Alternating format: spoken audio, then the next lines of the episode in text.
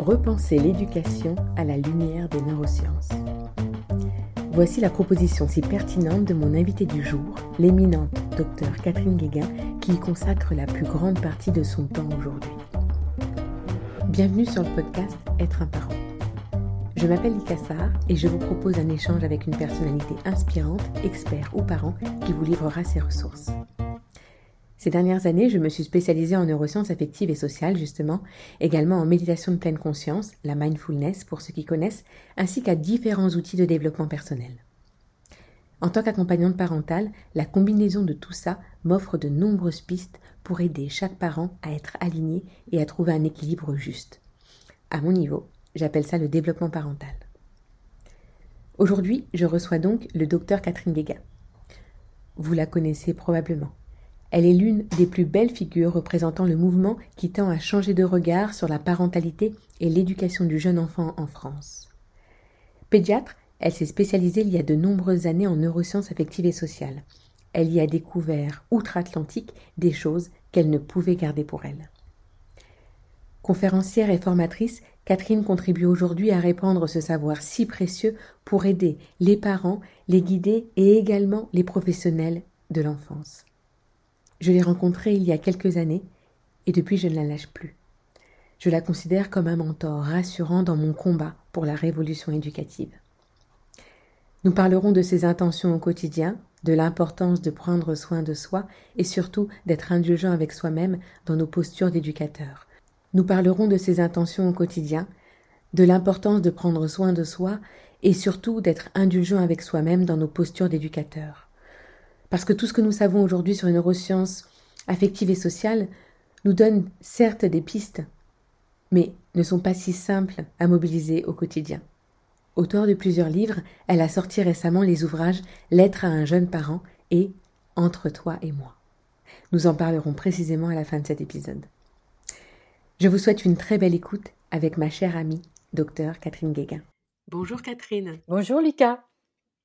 Je suis très heureuse de, te recevoir aujourd'hui pour cet échange. Et moi, je suis très heureuse de pouvoir échanger avec toi aussi. Ah, mais j'en suis ravie. Je t'ai présenté en, introduction aux auditeurs. Ce que je leur ai pas dit, c'est que c'est par toi et même grâce à toi que je suis arrivée aux neurosciences affectives et sociales et que j'ai pu l'intégrer dans ma pratique professionnelle. Euh, j'ai pu assister à, quelques conférences, même à une formation, et, vraiment j'ai trouvé précieux de pouvoir, dans la continuité de tout ce qui m'animait, euh, euh, je dirais très fort, puisse être confronté à quelque chose de scientifique, s'appuyer sur des bases scientifiques et, me, donner raison à, tout ça. Ce que j'aimerais savoir peut-être pour commencer, c'est est-ce que tu peux nous dire ce qui a fait que tu en es venu à ces recherches-là en tant que pédiatre, ce qui fait comment ça a changé ton quotidien de pédiatre et ce qui t'a donné envie de les partager au grand public? Alors, j'ai un certain âge et quand j'étais toute jeune, étudiante en médecine, et que j'ai commencé des stages en pédiatrie, j'ai été hyper, hyper choquée de voir tous ces enfants qui étaient maltraités dans nos services. Des enfants qu'on jetait contre les murs. Enfin, jamais j'aurais imaginé ça. Et moi, ma quatrième année de spécialité de pédiatrie, les gens ne se rendent pas compte de ça, c'était donc il y a très très longtemps, eh bien, c'était trois heures sur table sur la maltraitance des enfants. Donc j'ai découvert ça toute jeune. Je ne connaissais pas ça du tout, du tout. Et, donc, dans toute ma vie de pédiatre, c'était en arrière-fond ce problème-là. Au début de ma vie de pédiatre, j'ai été pédiatre classique, c'est-à-dire je m'occupais des, à l'hôpital de maladies pour euh, des enfants. Et puis, euh, progressivement, je me suis dit, mais comment aider les parents? Je les voyais très désemparés et je voyais mes collègues installés en ville débordés et n'ayant pas le temps de ça. Donc, euh, ça a été vraiment une préoccupation très importante. Et euh, ensuite, j'ai rencontré l'aptonomie qui m'a euh, fait prendre conscience de l'importance du contact affectif respectueux avec l'enfant. Ensuite, j'ai été enseignante en aptonomie pendant des années et des années. Et j'enseignais à des psychiatres, à des psychologues, à des médecins de famille, à des pédiatres, à des puéricultrices, à des éducatrices. Et euh, donc j'ai travaillé à fond, à fond sur comment les professionnels pourraient changer, comment accompagner les parents. Et au XXe siècle, c'était au XXe siècle, euh, j'allais un peu sur Internet, il y avait très peu de choses publiées dans le monde entier là-dessus. Et puis, fin XXe siècle est apparu Damasio, le premier qui a parlé du circuit cérébral des émotions et à quoi servaient exactement ces émotions. J'étais un peu éblouie. Par contre, ces livres sont difficiles à lire. Et mmh. puis, au XXIe siècle, progressivement sont apparues plein d'études qui, moi, m'ont bouleversée, m'ont émerveillée, parce que, en tant que pédiatre, tous les jours, on est sollicité par les parents sur les questions d'éducation. Mon enfant euh, n'arrive pas à dormir, mon enfant euh, fait des crises pendant qu'il euh, pour manger, mon enfant ne veut plus aller à l'école. Et en fait, on n'avait rien de sûr. Moi, je disais, bah, moi, je pense ça, mais j'étais pas sûre du tout de moi, bien entendu, comme tout le monde. Hein. Et avec ces études-là, eh bien, on a, on a eu des pistes très, très importantes. On ne connaît, bien entendu, certainement pas tout. Il y a encore certainement beaucoup, beaucoup de choses à connaître. Mais là, toutes les études à l'heure actuelle du monde entier en neurosciences affectives et sociales disent tous la même chose. Et c'est ça qui est extraordinaire. Donc on a des pistes scientifiques très très solides qui nous disent quoi?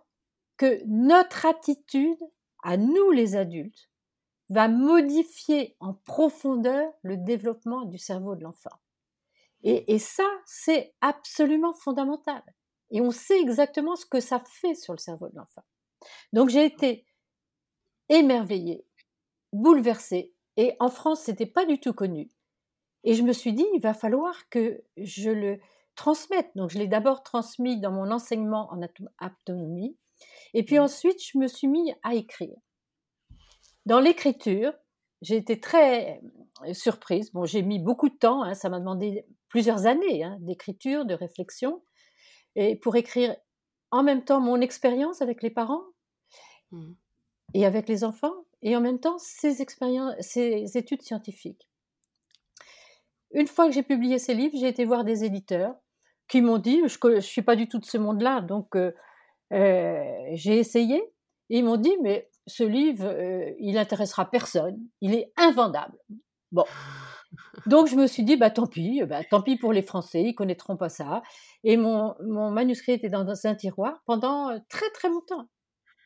Et puis un jour, j'ai une patiente qui vient me voir à l'hôpital. Euh, les patients, quand c'est la première consultation, on les connaît pas. J'ai commencé ma consultation comme d'habitude, et très vite, elle m'a dit, mais vous savez, euh, moi je suis éditrice, ce que vous me dites, c'est, ça m'intéresse beaucoup, vous devriez écrire. J'ai dit, mais j'ai écrit. Elle me dit, ah bon? Et je lui ai envoyé mon manuscrit. Trois jours après, elle m'a dit, je vous publie. pour moi, c'était incroyable. Euh, elle m'a avoué plusieurs mois après que dans la maison d'édition, qui était chez Robert Laffont, elle m'a dit mais personne ne croyait à ce manuscrit, personne, personne. Donc quand moi mon livre est sorti, je me suis dit bon bah il va intéresser personne.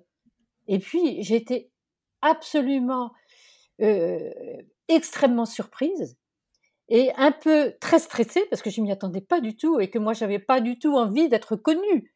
J'avais envie de rester euh, dans l'anonymat. Mon livre, tout de suite, tout de suite, euh, il y a des journalistes qui ont compris l'importance de ce que disaient ces recherches-là. Mmh. Et donc après, très très vite, j'ai été invitée partout, partout, et ça m'a beaucoup beaucoup stressée au début. Maintenant, Maintenant, je n'ai plus de stress, hein, mais il a fallu que je fasse tout un travail sur moi pour me dire, moi qui n'aimais pas du tout être dans la lumière, j'avais pas du tout besoin de ça. J'avais pas du tout besoin de reconnaissance. J'avais la reconnaissance, euh, pour moi, fondamentale de, de mon conjoint, de mes enfants, de mes petits-enfants, de ma famille, de mes amis et de mes patients. Ça me mmh. suffisait amplement. J'avais mmh. pas du tout, du tout besoin d'être connue et ça me faisait très, très peur. je me suis dit, mais comment je vais faire? Eh bien, au bout de quelques mois, je me suis dit, je, je, ne suis pas là pour moi, je suis là en mission pour transmettre, pour moi, quelque chose de fondamental qui peut changer l'humanité. Donc, euh, voilà mon parcours. oui, c'est un super message, un très beau parcours. Et peut-être, avant de rentrer dans... J'ai plein d'autres questions qui me viennent, mais est-ce que tu pourrais nous dire précisément ce que ce qu'on met derrière neurosciences affectives et sociales? Oui. Tu vois, parce que des fois, c'est pas très clair. Non, du tout, du tout. Les neurosciences, d'abord, ce sont des sciences du cerveau. C'est la compréhension de ce qui se passe dans notre cerveau. Au XXe siècle, on avait les neurosciences cognitives, qui sont anciennes, qui datent de 1970, et qui étudiaient tout ce qui est intellectuel dans le cerveau. Comment on apprend, comment on apprend à écrire et à lire. Et ce qui est très important à comprendre, c'est qu'au XXe siècle, eh bien, on savait que notre cerveau était dévolu aux capacités intellectuelles, motrices et sensorielles. Et toute l'éducation, aussi bien l'éducation dans les crèches. Dans l'école était basé là-dessus. Il fallait développer la motricité dans les crèches, à l'école aussi avec euh, l'éducation physique. Il fallait développer quand même la sensorialité, quand même de la musique, euh, euh, des dessins, à l'école aussi. Et puis tout ce qui était intellectuel. Mmh. L'éducation était basée sur ces trois capacités. Mais on ne savait pas du tout parce que les neurosciences affectives et sociales, c'est la découverte de quelque chose qu'on ignorait totalement. Donc c'est une révolution dans la compréhension de l'être humain, que notre cerveau est en très grande partie dévolu aux émotions et aux relations. Ça mmh. veut dire des choses qu'on comprend bien, que en fait, c'est essentiel, essentiel pour notre développement d'être connecté à nos émotions et de savoir avoir des relations satisfaisantes. Donc, maintenant qu'on sait ça, il faudrait que, aussi bien dans les crèches, aussi bien dans les écoles, pour les parents également, qu'on se dise, il va falloir absolument qu'on intègre cette connaissance intime des émotions et cette connaissance, cet apprentissage de comment on fait pour avoir des relations satisfaisantes. Parce que oui, on peut toujours progresser dans la connaissance de nous-mêmes, de nos émotions, et dans la connaissance de comment on fait pour s'améliorer dans nos relations. Et tu vois, en t'écoutant, bah, bien sûr, on est convaincu de ça. On est convaincu que c'est bien utile et ce sera bien utile à l'humanité entière que de pouvoir intégrer ça comme nouveau principe. Mais comme tu le dis bien, ça vient après d'autres principes qui, n'allaient pas toujours dans le même sens, avec d'autres visions de regard sur l'enfant, d'autres visions de l'éducation, d'autres regards sur la relation adulte-enfant. Et, moi, ce que je retrouve, c'est que ben, ça provoque un engouement. On voit beaucoup, et que ce soit pour les parents ou les professionnels, on a envie, on a confiance, et je retrouve beaucoup de personnes qui sont convaincues, mais qui se trouvent en difficulté pour être déjà convaincant auprès de personnes plus réfractaires, et puis de pouvoir l'appliquer parce que ça vient quand même toucher une génération d'adultes qui, à qui on demande une mutation presque. C'est profondément une révolution. Alors, pour, pour moi, c'est normal qu'il y ait des résistances, tout à fait normal, parce que ça fait des centaines et centaines d'années que sur toute la planète, hein, dans mmh. toutes les cultures, dans toutes les religions, et j'aime bien dire que même dans les monastères bouddhistes, eh bien, les enfants sont maltraités. Donc c'est partout, partout, partout. Et je n'en veux pas du tout aux adultes hein, d'avoir humilié les enfants verbalement et physiquement et de continuer à le faire parce que ils l'ont fait depuis tout le temps et ils le font en croyant bien faire en pensant que c'est comme ça que l'enfant va bien se comporter, bien travailler à l'école. Je me suis beaucoup interrogée, je me suis dit, mais pourquoi les adultes sont si durs avec les enfants? Et mon hypothèse, c'est les neurosciences affectives et sociales qui m'ont fait réfléchir à cette question. Eh bien, comme les tout petits ont un cerveau très immature et n'arrivent pas à faire face à leurs émotions, et un tout petit, on le sait, hein, il crie, il tape, il mord, il se roule par terre, il jette ses jouets. Eh bien, ils ont dû se dire, les adultes, mais on a devant nous des animaux sauvages. Mmh. Il va falloir les dresser. Et jusqu'à présent, l'éducation était un dressage. À l'heure actuelle, même vis-à-vis des animaux, beaucoup de gens se disent qu'il faut arrêter euh, de maltraiter les animaux. Et donc, je pense qu'il va falloir sortir du dressage à une vraie éducation respectueuse et humaniste des besoins fondamentaux des enfants. Et ce que nous disent les neurosciences affectives et sociales, des choses extrêmement importantes, parce qu'au XXe siècle, on nous disait que l'enfant était un tyran, que l'enfant mmh. était méchant, euh, qu'il le faisait exprès pour nous embêter, qu'il nous cherchait. Eh bien, ça nous donne un tout autre regard sur l'enfant.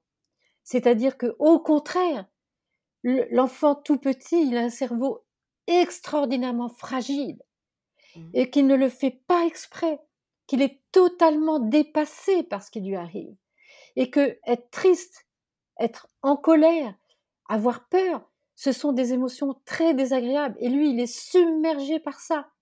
Il n'a mmh. pas la possibilité de prendre du recul parce que son cortex orbitofrontal qui permet de faire face aux émotions, de prendre du recul, de s'apaiser, n'est pas encore du tout mature. Donc lui, il vit ça. Pour lui, c'est des mmh. grandes, grandes souffrances.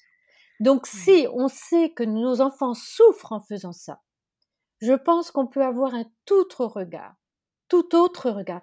Moi, j'ai mmh. totalement changé de regard sur l'enfant. Et au XXe siècle, j'ai dit beaucoup, beaucoup de bêtises aux parents, mais je ne me culpabilise pas.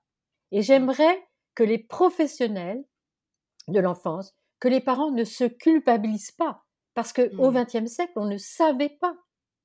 Donc il y a tout un cheminement à faire de comprendre ce que ces nouvelles connaissances nous apportent. Donc, mmh. le tout petit, ce sont les êtres les plus fragiles de notre société. Et donc, faut avoir beaucoup de compassion pour eux. Et donc, quand un enfant tape, mord, crie, a peur, il faut d'abord se connecter à ses émotions, mmh. comprendre pourquoi il a ces émotions.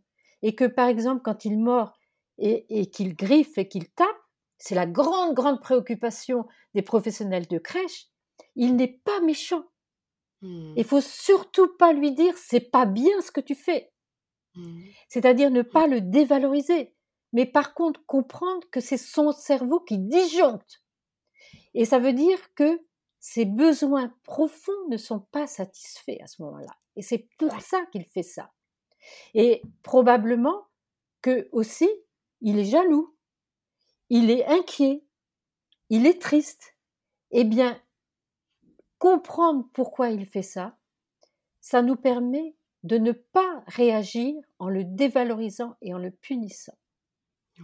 Et ce qu'ils nous disent, les chercheurs, c'est que au contraire, faut se connecter à ce qu'il vit et ensuite l'apaiser. Alors pour beaucoup, de professionnels ou de parents disent mais vous êtes totalement laxiste, vous faites n'importe quoi. Non, apaiser l'enfant, ce n'est pas céder, ce n'est pas approuver ce qu'il fait, mais c'est faire en sorte que cette tempête émotionnelle qui lui fait du mal, parce que le cortisol dans ce cas-là est sécrété et va abîmer son cerveau, arrête d'être sécrété.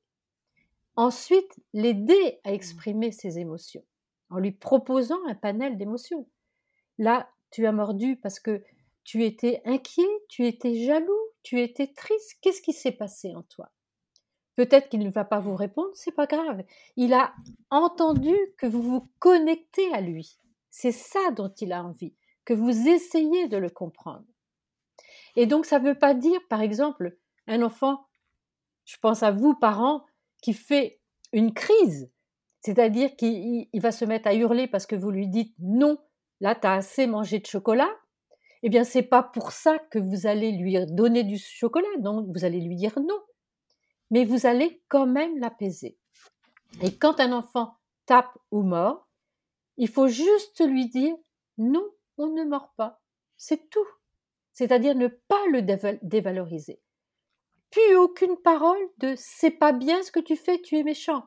Parce que ça, c'est considéré comme de la maltraitance émotionnelle. Ça peut paraître excessif, mais ce sont des chercheurs qui nous disent ça. Et que quand on dit à quelqu'un, à un enfant, tu es méchant, tu es égoïste, tu es paresseux, tu es orgueilleux, tu es nul, hein, parce que les enfants entendent ça. Eh bien, ça abîme ce cortex orbitofrontal qui est la partie la plus précieuse que nous avons, nous les êtres humains.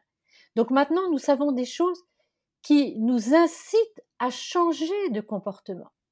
Bien sûr que ce n'est pas facile de changer de comportement. Ça va pas se faire d'un coup de baguette magique, mmh. bien entendu.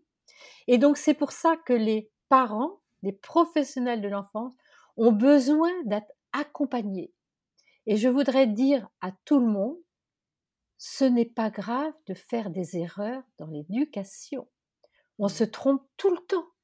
Moi, j'ai des petits-enfants, ça m'arrive de me dire, tiens, j'aurais pas dû dire ce mot-là. Je n'aurais pas dû dire avoir ce, euh, je n'aurais pas dû avoir ce geste-là.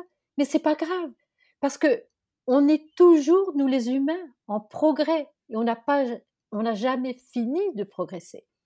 Dire à un enfant, je n'aurais pas dû faire ça, ça lui montre, pour moi, c'est très pédagogique ça lui montre qu'on fait tous des erreurs et qu'on peut toujours, toujours progresser. C'est extrêmement important. Et ça permet d'avoir une relation authentique avec l'enfant. Dans ce cas-là, l'enfant ne ment plus. Il y a beaucoup de parents qui se plaignent, mon enfant mente. Eh bien, évidemment, ils mentent parce qu'ils savent que s'ils disent certaines choses, ils vont être dévalorisés et punis. Mais si on mmh. sait que non, il faut montrer ce qu'on est. Euh, leur montrer qu'on a tous des faiblesses, on a tous des émotions désagréables qui, qui, nous traversent. On est des humains. Eh bien, cette relation authentique, ça nous fait grandir ensemble. C'est vrai.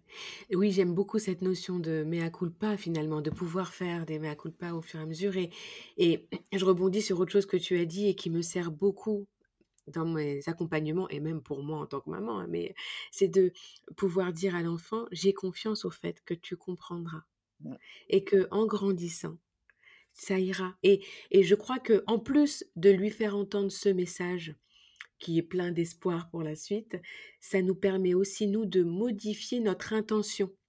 Et que quand je lui dis ça tout de suite, c'est pas pour qu'il l'intègre et qu'il recommence pas demain.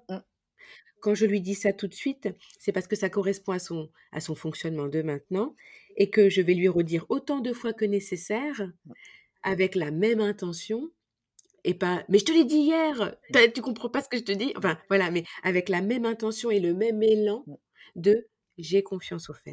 C'est extrêmement extrêmement important quand un enfant a un comportement inadéquat de lui dire on ne fait pas ça ou on ne dit pas ça mais je te fais confiance en grandissant, tu vas apprendre à ne plus dire ça ou ne plus faire ça.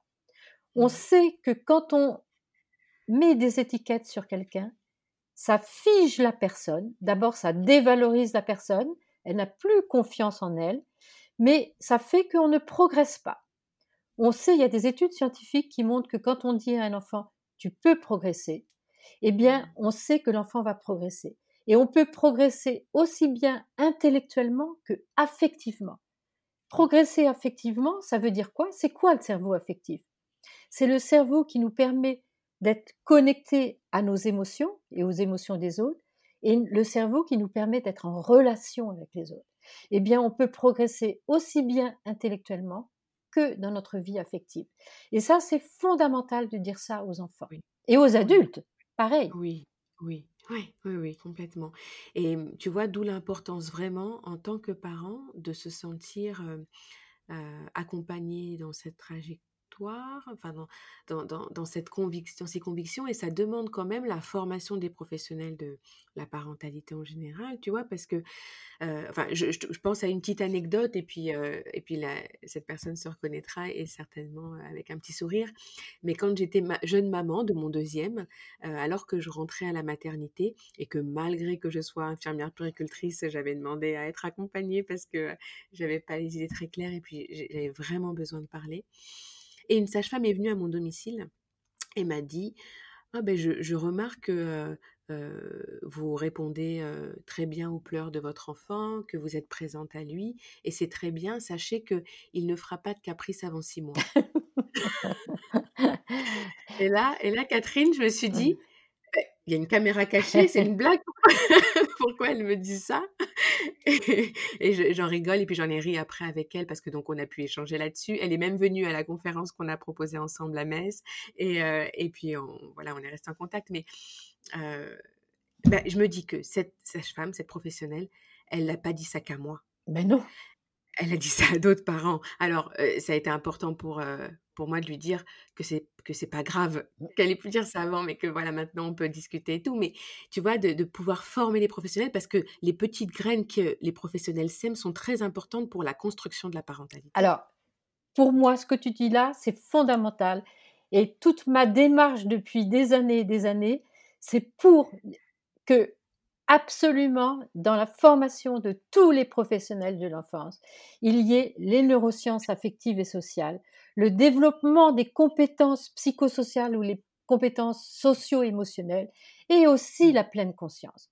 Parce que on sait au XXIe siècle qu'il y a des choses qui vont améliorer le développement du cerveau de l'enfant. C'est le développement des compétences sociales et émotionnelles ou psychosociales. hein. Je préfère dire socio-émotionnelles parce que les, les gens ont peur du psychosocial souvent. hein. Oui, oui, Mais bon, oui. c'est la même chose, c'est la même chose. Et ça, c'est fondamental. Ce n'est pas encore fait du tout, du tout dans la formation des professionnels de l'enfance actuellement, hein, Mmh. en Mmh. France. C'est fait dans beaucoup, beaucoup de pays. hein. Nous, les professionnels de l'enfance, qui avons des métiers de relation, nous ne sommes pas formés à la relation.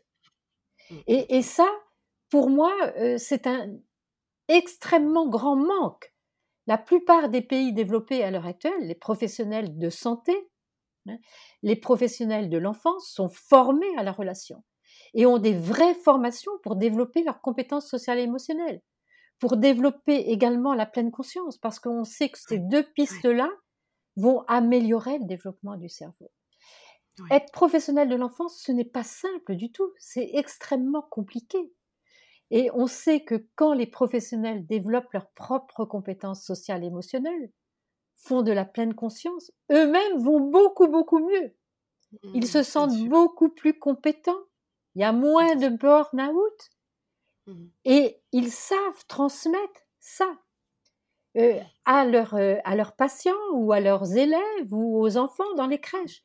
Donc Mmh. pour Mmh. moi, le développement des compétences sociales et émotionnelles devrait absolument faire partie de toutes les formations de l'enfance avec la pleine conscience. Et la pleine conscience, c'est de la méditation laïque, bien entendu.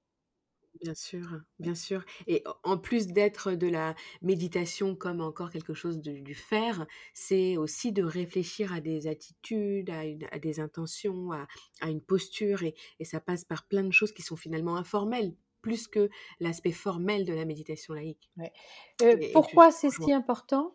Parce que la pleine conscience Mmh. permet une meilleure connaissance de soi, de ses émotions, et ça permet une ouverture. hein. C'est pas du nombrilisme, c'est une ouverture au monde et aux autres. Et le Mmh. développement des compétences sociales et émotionnelles, c'est la même chose. Mmh. C'est accueillir toutes nos émotions, qui permet de mieux se connaître, d'avoir un meilleur sens éthique et moral, de savoir mieux faire des choix, de savoir mieux pourquoi on choisit de faire telle ou telle chose, de donner un sens à sa vie et d'être ouvert Mmh. aux autres et de les mieux les comprendre. Donc c'est la même intention, la pleine conscience et le développement des compétences sociales et émotionnelles. C'est d'abord avoir une meilleure connaissance de soi, un meilleur ancrage Mmh. pour avoir une meilleure ouverture aux autres et au monde. Donc c'est la même intention. Bien sûr, oui. Merci pour, pour cette, confirmation parce que, finalement, tu vois, dans dans l'accompagnement et là, je reste dans l'accompagnement et la formation des des professionnels, tu vois, je repense à une, à une action de formation que j'ai fait il y a quelques semaines et une professionnelle à la fin du stage vient me voir et me dit: quand même ce que vous me dites, ce que vous avez dit aujourd'hui. Donc c'était sur le développement du cerveau de l'enfant, les émotions. c'est violent pour moi. C'est très violent. Et, et je dis ok, donc on, peut, on, on, en discute, on en parle et je lui remercie de m'avoir fait confiance pour me dire ça, mmh. parce que je crois que c'est pas valable que pour elle et que c'est valable pour beaucoup de beaucoup de beaucoup d'adultes. Et ce que je, ce que je vais à dire aussi, c'est que le, point commun de nous tous qui nous occupons des enfants, et le point commun même avec les parents, c'est en tout cas, le point commun des professionnels, c'est pas spécialement qu'on est parents, parce que peu importe qu'on le soit, c'est qu'on a tous été enfants et donc on a ancré des schémas et des automatismes et des croyances en lien avec une particulière éducation. Donc bien sûr que quand on vient amener euh, toutes ces nouvelles choses, si on n'a pas d'abord fait le travail de rencontre avec soi-même et de tous ces schémas, ces croyances, et, donc notre réaction émotionnelle face à, toutes ces nouvelles choses contraires à peut-être à ce qu'on a reçu, on ne pourra pas se connecter à l'autre, à l'enfant. La, très très grande difficulté, c'est que la plupart des professionnels de l'enfance et la plupart des parents ont reçu eux-mêmes une, éducation avec des violences. Mais je le redis, leurs parents ne l'ont pas fait exprès. Ils n'avaient pas une mauvaise intention. Ils pensaient que c'était la bonne éducation. Donc, mmh. moi, je n'en veux pas aux parents qui ont fait ça. Par contre, soi-même de se dire que oui, on va pouvoir changer, euh, ce, ce que j'aimerais, c'est que là, à l'heure actuelle, les adultes qui entendent tout ça, que oui, il va falloir changer, c'est une révolution dans notre façon de penser, dans notre façon d'être, qu'ils ne se culpabilisent pas. On ne le mmh. savait pas. Par contre, comme c'est difficile de changer, eh bien, il faut se faire aider et moi, je pense qu'il faut se faire accompagner. Pour les professionnels de l'enfance, je pense que c'est extrêmement important de d'avoir un travail d'équipe, mmh. de pouvoir soi-même dans l'équipe se donner de l'empathie, c'est-à-dire mmh. de la compréhension de nos émotions, de nos difficultés.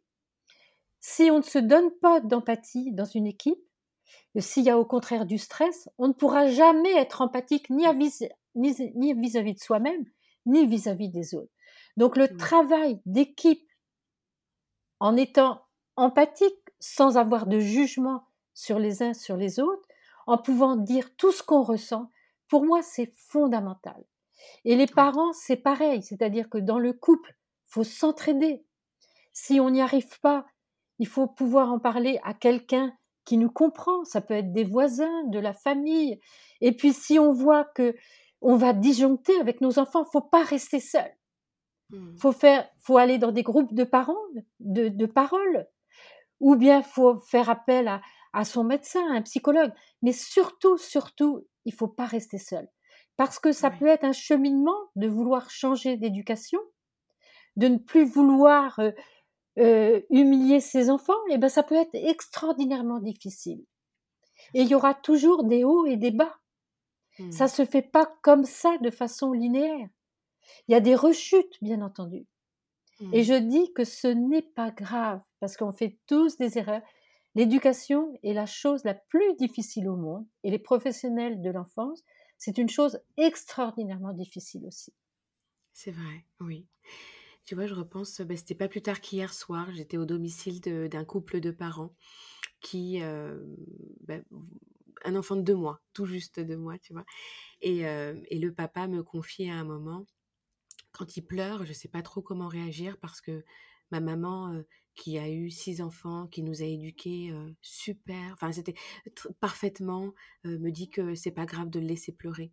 Mais moi, il y a quelque chose qui me gêne en ça et, et je, et, je voulais avoir votre avis. Donc, on a beaucoup, beaucoup discuté. Mais tu vois, là, c'est exactement ce que tu dis. ce discours, c'était de. Enfin, mon discours, en tout cas, ça a été de, de valoriser sa maman à lui, à ce papa, et, et, de pouvoir l'emmener à, à, à, réfléchir autrement et aussi de se faire confiance parce que là, on venait toucher à quelque chose de. S'il se pose la question, c'est parce qu'il se sent mal dans son, tu vois, dans son corps, dans son cœur, que de laisser pleurer son enfant. Il se pose des questions. Et là, parce que je suis là, et eh ben, je peux l'accompagner avec le discernement de, par contre, c'est pas parce que votre maman a fait différemment qu'elle est pas bonne et que, voilà.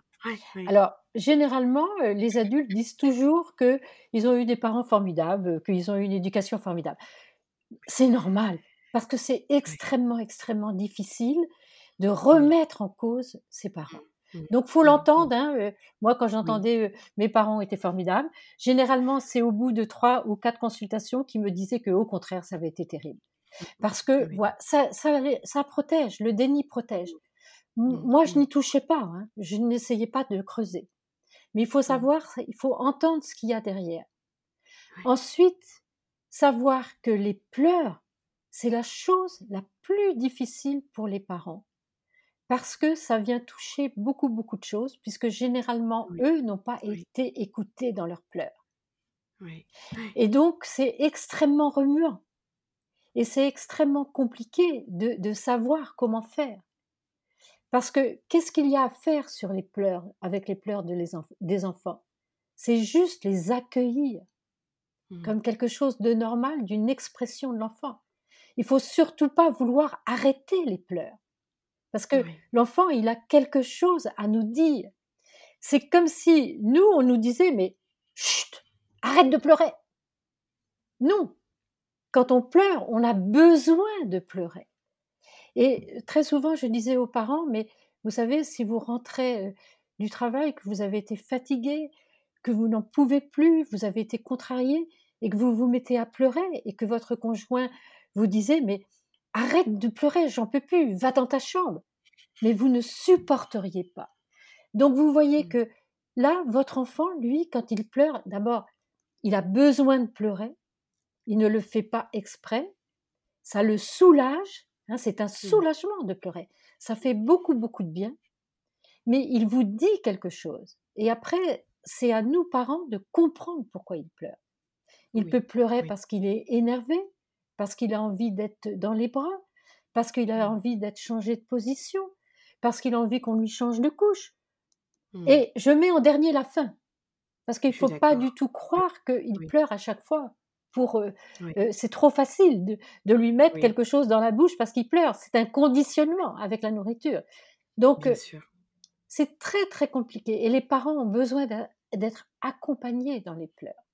Et D'autant plus qu'on est un homme, parce que la plupart des hommes ont entendu dans leur enfance, mais un homme, ça doit être, fleur, euh, ça doit être fort, ça ne doit pas montrer ses faiblesses, ça ne doit pas pleurer. Et moi, j'ai beaucoup, beaucoup de compassion pour les hommes. Je leur dis, mais vous, vous avez le droit de pleurer. Vous avez le droit de parler de toutes vos émotions désagréables qui vous traversent. Ce n'est pas un signe de faiblesse, au contraire, de parler de ces émotions, c'est la construction de, votre être, de parler de tout ce qui vous traverse. C'est très important. Parler de ces émotions, c'est la connaissance de soi, c'est la conscience de soi, et c'est de, comprendre quand on a des émotions désagréables, de quoi on aurait besoin. Et donc, quand on pleure, de quoi on a besoin? On a juste besoin de quelqu'un qui est là pour nous écouter et nous comprendre. C'est tout. Il n'y a rien, il a rien d'autre à faire. Oui. Et, je, et je rebondis sur il n'y a rien d'autre à faire et à être présent et être là. Et je voudrais te faire part d'une autre expérience, enfin d'une autre euh, anecdote qui me fait penser à ça et à un papa. Alors j'étais présente à une, à réunion dont je t'ai parlé d'ailleurs, où un représentant du gouvernement était présent. Alors malheureusement, cette réunion officielle, parce que ce papa donc prend la parole et dit ben moi je me suis trouvée en difficulté quand je suis rentrée de la maternité et quelques semaines après, je ne savais pas quoi faire, quoi proposer à mon enfant. Et la psychologue qui était présente, je ne sais pas pourquoi, parce que par ailleurs, je crois qu'elle est, elle est très bien et, assez lucide, a dit, ben, pourtant, j'ai écrit un livre avec toutes les choses à faire au niveau éveil et culturel dès la naissance. et là, je me, suis trouvée très ça me mal fait rire. parce que je me suis trouvée, oh là là, je me suis trouvée très très mal parce que je me suis dit, mais là, on est en train de de, enfin de soutenir ce papa qui avait quelque chose à faire, alors que la première chose sur lequel on devrait le soutenir là, dans ces premiers premières semaines, premiers mois, c'est d'être. Mmh d'être là avec son garçon, d'être là avec ses, premiers, voilà, de, l'observer, de pouvoir être captivé par déjà ses réactions reliées à ses émotions, à ses appels du regard, à, tu vois, toute cette relation, toute cette accordance, toute, toute cette relation qui, qui commence si tôt. Et, et, au sein de cette réunion-là, pour te dire vraiment, et je le regrette aujourd'hui, c'est que moi, ça m'a coupé la parole. Enfin, ça m'a coupé, je me suis sentie comme étouffée parce que on avait proposé une réponse qui était tellement éloignée de tout ce que j'aurais pu suggérer que, que ça m'a mis par terre. J'en ai même très mal dormi parce que je me suis dit, on n'assistait pas alors peut-être assez sur l'être plutôt que le faire. Oui. C'est-à-dire que ce qui est très très compliqué et qui fait toute la noblesse d'être professionnel de l'enfance, et, et, et la noblesse d'être parent, c'est qu'il n'y a pas de recette. C'est être à mmh. l'écoute de soi, de ce qui se passe en nous, et être à l'écoute de l'autre. Je peux te dire, Lika, que les milliers et milliers d'enfants que j'ai reçus et d'adolescents, la première chose qu'ils me disaient quand ils étaient seuls avec moi, ils me disaient Mes parents ne m'écoutent pas. Ils mmh. n'écoutent pas ce que je ressens. Ils m'interrompent tout le temps et ils me disent ce qu'il faut que je fasse. Eh bien, pour les professionnels de l'enfance, c'est pareil. Euh, c'est être à l'écoute d'abord de vous-même et des enfants. Et je peux vous assurer que quand on arrive à avoir ce lien affectif, ce lien de connexion, c'est-à-dire d'être avec soi et avec l'autre, eh bien, tout se transforme. Bien sûr. Mais ce n'est pas des recettes. Et c'est pas des recettes, il y a pas de méthode, et c'est bien des relations uniques et et à chaque fois particulières qui se créent Absolument. et ouais, mais et pour valoriser ça, c'est pas toujours évident parce que aussi, tu vois? Et ce que ce que je ce que je défends, c'est que, ben je sais pas après qui qui est coupable ou responsable, enfin, mais on est dans une ère où, ben Google, pour ne pas citer, a une grande place et, et je rencontre aussi beaucoup de parents qui, à la moindre question qui se pose, vont rechercher une réponse à l'extérieur et potentiellement sur des plateformes où bah, voilà, beaucoup de choses se disent, mais peu de choses doivent être prises personnellement. Et, et c'est compliqué, mais je crois qu'il faudrait pouvoir créer un petit espace entre le moment où, en tant que parent, je me pose la question et le moment où je voudrais une réponse. Mmh. Mais voilà, de pouvoir élargir cet espace-là pour aller à la rencontre de soi-même. Mais comme tu dis très bien, tu vois, mais je suis vraiment, tu vois, je l'image là avec un, espace qui serait à créer parce qu'aujourd'hui, il n'existe pas. C'est beaucoup trop de questions-réponses mmh. immédiates, tu vois. Alors que je crois que l'espace, il devrait un peu grandir et d'accepter l'inconnu, d'accepter l'imperfection, en tout cas le questionnement et la réflexion, l'introspection, toute cette profondeur de réflexion et le l'essai, mmh. tu vois, l'essai, l'erreur. Mmh. Je pense que actuellement beaucoup beaucoup de parents sont perdus parce que mmh. justement il y a Internet avec des milliers des milliers de réponses et ils pensent que eh bien il suffit de, ben de de répondre comme ceci ou comme cela pour moi, une, un des accompagnements les plus favorables pour les parents, c'est d'être ensemble avec une animatrice ou un animateur comme toi,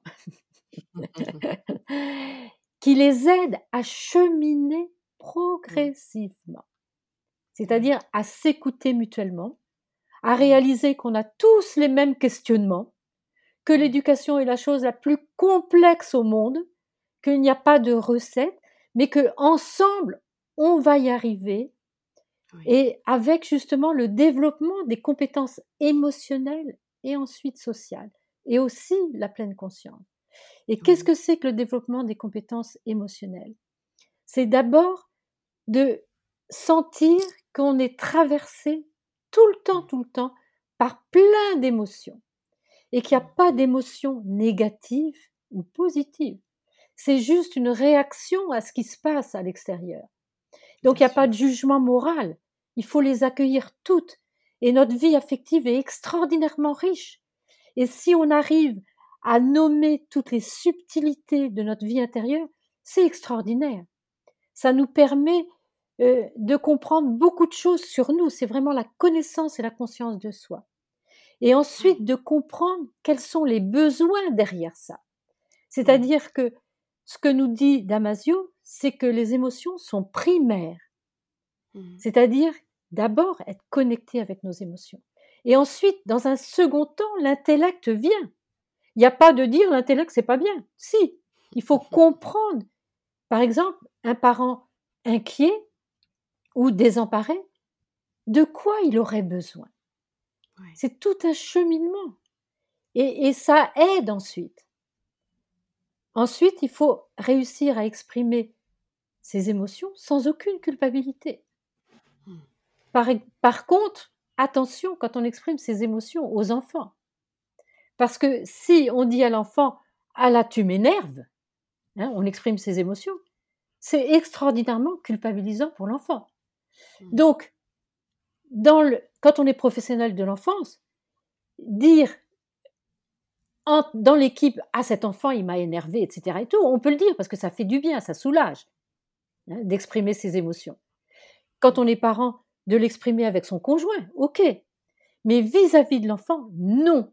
On dit à l'enfant, là, par exemple, un enfant qui fait une grosse colère, qui se roule par terre ou qui tape, qui crie, on dit là, j'ai dépassé mes propres limites. Il va falloir que je trouve un moyen pour me calmer, moi. Ça, c'est très important de se sentir responsable de ses propres émotions et de ne pas accuser l'autre. Mmh. Et en travail d'équipe, si possible, on va pas dire cet enfant m'a énervé, on va dire j'ai senti que j'ai dépassé aussi mes propres limites avec cet enfant. Il va falloir que j'apprenne, moi, à me calmer.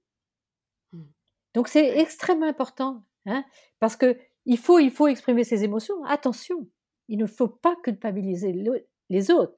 Il faut prendre la responsabilité de ses propres émotions et de comprendre pourquoi nous, on a eu telle et telles émotions. C'est ça. Ensuite, il va falloir apprendre à faire face à ces émotions pour pas qu'elles nous envahissent, nous, et pour pas qu'elles soient nocives pour les autres. Hmm. Une fois qu'on va avoir fait tout ce travail-là, on va comprendre que oui, on est traversé par beaucoup de choses et que les autres aussi sont traversés par ces mêmes problématiques d'émotions et de hmm. faire face à, leurs émotions. Ça va nous permettre de beaucoup mieux comprendre les autres, de beaucoup mieux pouvoir les écouter et de pouvoir résoudre les conflits beaucoup, beaucoup mieux. Puisque quand on est à l'écoute des autres, eh bien dans ce cas-là, on va pouvoir trouver des solutions ensemble. Donc c'est tout un travail, ça se fait pas comme ça. C'est pour ça que quand euh, je te disais, oui, euh, euh, je suis pour les groupes de parole de parents, mais c'est tout un cheminement progressif. Et accompagner les parents, ou les enfants, c'est tout un cheminement. Ça se fait mmh. pas comme ça. Complètement, oui. Et je rebondis sur ce mot cheminement parce que je et je voudrais faire un petit euh, un petit lien avec euh, tes nouveaux ouvrages et tu vois notamment ton un des deux derniers euh, lettre à un jeune parent où ben, j'ai pris beaucoup de plaisir à le lire. je vois une forme légère, accessible et ça redit bien sûr tout, ce que tu nous dis à la portée des parents. Finalement, là, quand je parle de cheminement, c'est parce que il y a des choses qui ont été dites, que tu as déjà dit, qui sont autrement dit. Quelle a été ton intention et ton élan pour euh, ce nouveau livre? Alors, mon intention, c'est d'être le plus simple possible, de dire aux parents de ne pas se mettre de pression, de ne mmh. pas se culpabiliser, et l'importance pour eux d'accueillir leurs émotions dès la grossesse, leurs mmh. émotions désagréables comme normales et de pouvoir les exprimer sans culpabilité. Donc ça, pour moi, mon message le plus important, ça a été de leur dire accueillez vos émotions aussi bien agréables, parce que évidemment qu'il y a du bonheur à être parent professionnel de l'enfance. Euh, être parent, c'est la chose la plus extraordinaire qui puisse nous arriver. Être professionnel de l'enfance, il y a des joies immenses, mais c'est mmh. aussi très complexe et ça peut être très difficile, épuisant parfois. Ça peut être très inquiétant, on s'inquiète. on ne sait plus comment faire, on peut se sentir dépassé quand on est parent ou professionnel de l'enfance. Il faut, on se sent impuissant totalement. Il faut pouvoir parler de ça à d'autres adultes. C'est extrêmement important. Ça nous fait du bien et ça nous fait comprendre de quoi alors on aurait besoin. Et donc, dans ce cas-là, c'est ensemble, hein, dans l'équipe, quand on est professionnel, avec son conjoint ou avec des amis, qu'on peut comprendre, dans ce cas-là, de quoi on aurait besoin. Et dans ce cas-là, ça nous fait progresser. Donc, c'est surtout ça que j'ai voulu dire aux parents. Oui, en tout cas, je, je le recommande beaucoup parce que effectivement, moi, j'ai ressenti cette, cette simplicité, en tout cas dans les propos, et, et, je, on voit clairement là où on peut se raccrocher pour pouvoir le mettre en, place dans son quotidien. C'est super. Et le deuxième livre, là j'avais aussi une autre question, parce que tu sais, j'ai ma, ma grande fille qui a 7 ans, et qui adore ce livre-là. Et, je me suis demandé, et je me suis demandé je, tu vas nous répondre, quelle était ton intention aussi, mais et alors elle, et puis, et puis ma, ma, grande, elle est, elle est très coquine, et puis euh, tu vois, pour te dire, il y a quelques mois, elle a, elle a repris le babysitter en lui disant euh, Ce que tu viens de faire, c'est du chantage, et j'en parlerai à maman quand elle rentrera. Je vais lui dire. donc, elle me met pas trop bien à l'aise. Mmh. et, donc, donc, elle est déjà dans un élan où elle s'encourage à.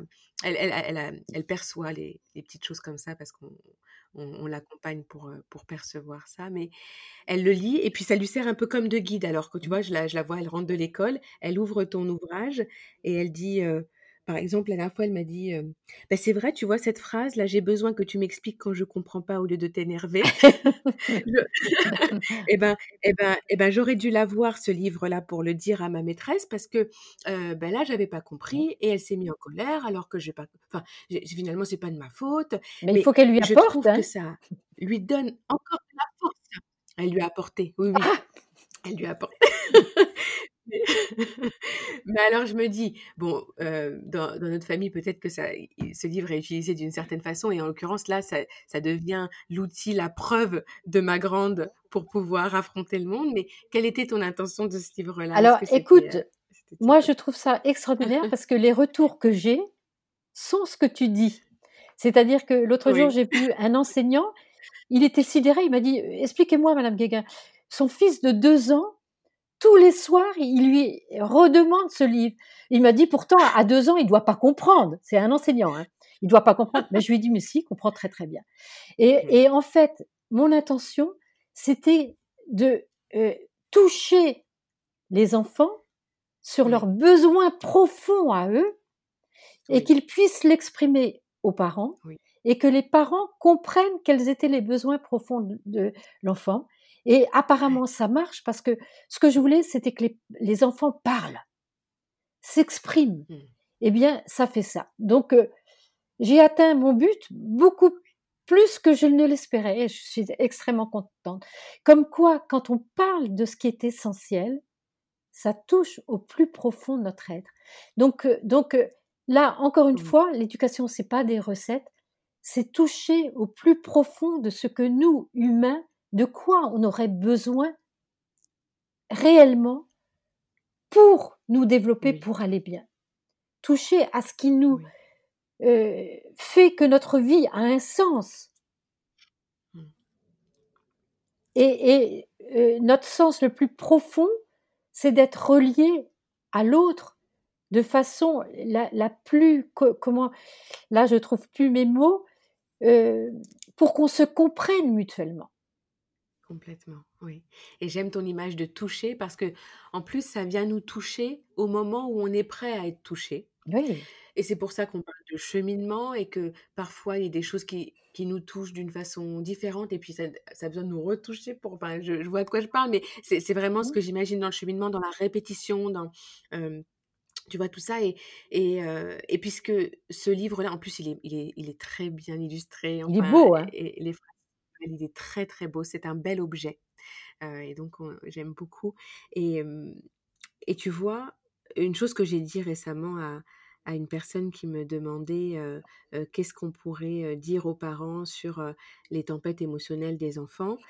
Et bon, ben voilà, on a tout plein de choses à dire, on en a beaucoup parlé. Et moi, j'aimerais lui, je lui ai proposé, je lui ai suggéré, mais vous savez, je crois que si les parents, si les enfants euh, avaient ce, leur cerveau préfrontal un peu plus développé, une des premières questions qu'ils nous poseraient, c'est qu'est-ce que tu peux nous, qu'est-ce que vous pouvez nous donner comme outil pour gérer les, les, tempêtes émotionnelles des adultes Oui? tu vois, pour dire que parfois aussi, eux, bien sûr, ils sont témoins de réactions qui sont démesurées par rapport à la situation. Mmh. Mmh. Donc, tu vois, c'est ce livre-là, comme une force apportée aux enfants pour soutenir leur vécu, je trouve ça incroyable. Mmh. Donc, je t'en remercie. Bah, je suis très heureuse de ça, tu vois. Oui, super. Je te propose de conclure là-dessus parce que je crois qu'on aurait pu encore, enfin, j'aurais pu encore te garder longtemps avec moi. Alors, je, voudrais quand même dire quelque chose. Dis-moi. Parce que pour donner confiance, là, on vit une période qui est, qui est pas simple pour beaucoup, beaucoup de personnes. Moi, je voudrais dire que notre humanité en ce moment progresse. Oui, oui. Pourquoi? Pour moi, il y a, y a comme un grand tsunami sur la terre entière pour qu'on ait des relations plus apaisées, plus chaleureuses. Les femmes, mmh. elles ont envie d'être respectées en ce moment. Toutes mmh. les femmes du monde entier, elles se lèvent en disant mais respectez-nous. Beaucoup d'humains ont envie de respecter les animaux. Eh bien, en ce moment, beaucoup d'adultes ont envie d'être plus humains et plus respectueux avec les enfants. Donc, je dis oui, nous faisons partie de, de ce grand mouvement qui voulons que les relations deviennent apaisées, chaleureuses et beaucoup plus humaines. Donc je dis oui, tenons-nous les coudes, tous ceux qui veulent ça, nous allons y arriver. Et je sens que notre humanité, l'humanité entière, elle est en train de progresser. Hein.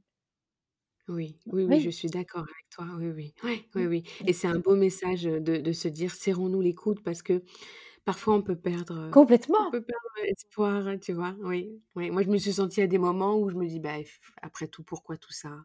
Et puis après, on se raccroche. c'est mmh. notre humanité est en train de progresser et de participer à ça, ça donne mmh. un sens extraordinaire. Oui, je suis d'accord. Donc, faut absolument diffuser ça partout, partout, partout. Et s'il y a des gens que ça, euh, bah, que ça rend en colère, euh, euh, qui ont des résistances, c'est pas grave. C'est pas grave. c'est un cheminement. Je suis d'accord. Merci pour ce, pour, ce, pour ce rappel et puis pour cette pointe d'espoir, en tout cas. Complètement. Qui, doit être diffusée. oui. En tout cas, je te remercie beaucoup pour ce temps que tu m'as consacré. Je me sens honorée parce que je sais que tu as tout plein de sollicitations et, je voulais encore t'en remercier. Ah ben, moi, je voulais dire que je suis extrêmement heureuse de participer à ce podcast parce que je t'apprécie beaucoup, je t'aime beaucoup, beaucoup et je suis très admirative de tout ce que tu fais. Et je voudrais dire que les puéricultrices, elles ont un rôle fondamental, fondamental dans l'accompagnement des parents et des enfants et de tous les professionnels, et que je trouve qu'elles ne sont pas du tout, du tout assez reconnues au niveau du gouvernement et de toutes les instances. Donc je plaide pour que les puéricultrices aient toute leur place dans l'accompagnement des professionnels de l'enfance, des parents et des enfants. Mmh, merci beaucoup, ça me touche énormément. Merci Catherine, merci beaucoup. En tout cas, j'aurai plaisir à continuer cet échange et à le prolonger et je te remercie au nom de tous les auditeurs et je te souhaite tout plein de belles choses. Et moi, je souhaite plein de belles choses à tous les auditeurs. Merci Catherine, au revoir. Au revoir. Passionnant, n'est-ce pas? J'aime la façon qu'a Catherine de nous déculpabiliser en tant que parents ou même notre professionnel de l'enfance. C'est si précieux d'avoir tous ces éléments-là, mais si important de pouvoir prendre soin de soi pour les intégrer tranquillement. Comme elle l'a dit si bien, de faire preuve d'indulgence et, pour le bien de l'enfant, d'accorder des mea culpa. Si vous êtes arrivé au bout de cet épisode, peut-être l'avez-vous trouvé aussi passionnant que moi. Partagez avec, avec nous vos points de vue sur les réseaux sociaux. Je vous indiquerai également dans les commentaires les liens vers la bibliographie du docteur Catherine Guéguin. N'hésitez pas à nous faire savoir si vous avez aimé cet épisode sur les réseaux sociaux et vous pouvez nous retrouver sur Instagram et Facebook sur les pages Parentalité pleine conscience et Être un parent. Je vous dis à bientôt pour d'autres épisodes et en attendant, prenez soin de vous.